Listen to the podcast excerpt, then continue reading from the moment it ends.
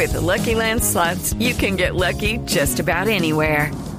This is your captain speaking. Uh, we've got clear runway and the weather's fine, but we're just going to circle up here a while and uh, get lucky. No, no, nothing like that. It's just these cash prizes add up quick. So I suggest you sit back, keep your tray table upright, and start getting lucky. Play for free at LuckyLandSlots.com. Are you feeling lucky? No purchase necessary. Void where prohibited by law. 18 plus terms and conditions apply. See website for details. Pero bueno, yo le voy a hacer una pregunta práctica. ¿Por qué los hombres no debemos hacer lo mismo? Porque la Porque- incidencia... pero, pero hay cáncer de seno en los hombres, ¿o no? Sí. La incidencia no es tan alta, ciertamente. No es tan alta. Digamos, para poner en la mesa números, este año en Colombia vamos a tener 7.000 mujeres nuevas con cáncer de mama en, Colom- en Colombia. ¿sí? Este 7.000 este año. Eso es una bestialidad. En el mundo, 1.500.000 mujeres. Es un, un duro un duro número.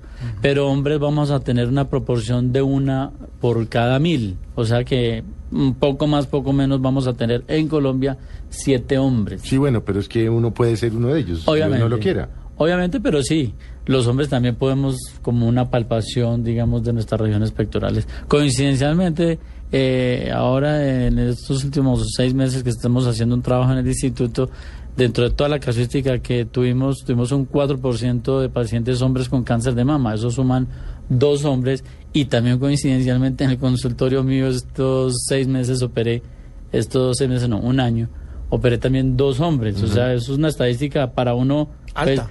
Altísima. Claro. La, yo, yo hice un trabajo en cancerología eh, recopilando los últimos 20 años de cáncer de mama en hombres y fueron unas 70 historias, se capturaron unos 50 pacientes. Pues sigue siendo en- alto. Sí, ¿Por qué no hacerlo también? ¿no? Claro, Sí, sí, no seguramente. es demasiado alto, es No importa, bajito, pero, pero, hay ver, que hacerlo. Es una es- cultura que de pronto todos podemos hacer.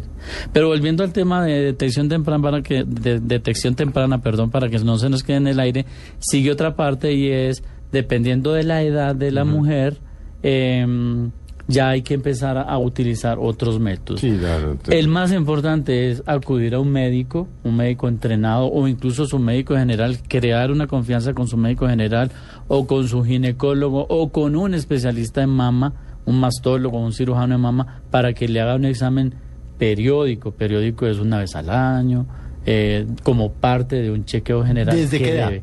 Yo creo que cuando hay mujeres o f- que hacen parte, hacen parte de grupos familiares de riesgo, O sea, debe porque hay empezar cáncer en sus familias. O sea, que Exactamente. tuvo alguien, eh, su mamá, su abuela. Debe empezar a quedar. Exactamente, debe empezar por lo menos después de los 20 años para que tenga como una conciencia de sus glándulas mamarias. Uno no quiere nada más para no generar, digamos, pánico eh, familiar que, que le va a dar cáncer porque pronto no lo es No, así bueno, tampoco. pero si usted tiene cáncer en su familia, es mujer y tiene eh, 20 años o más, hágase su examen, vaya donde su médico, detecte sus mamas, vaya donde su médico, como debemos ir todo para todos, además, ¿no? Exactamente, Bueno. exactamente. Después viene una parte, perdón, y es ya el uso de la implementación de técnicas de detección temprana.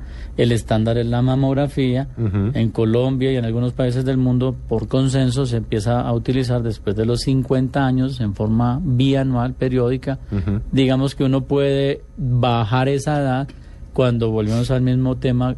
Son poblaciones de riesgo, puede uno empezar a partir de los 35 o 40 años de edad a usarlo de una forma eh, rutinaria, volviendo otra vez al tema de pacientes de riesgo. La ecografía, que es un ultrasonido de la glándula mamaria, no es buena como método de detección temprana, pero es un muy buen complemento Pero a ¿por la qué? ¿Por mamografía. radiación o...? No, sino porque como es ultrasonido, la, el, el aspecto, la forma como se presentan los cánceres de mama muchas veces no, no son tan fácilmente detectables en la ecografía como sí con la mamografía. Pero en mujeres jóvenes, digamos, en poblaciones de riesgo, el uso de la ecografía sí se puede utilizar como una ayuda dentro del examen.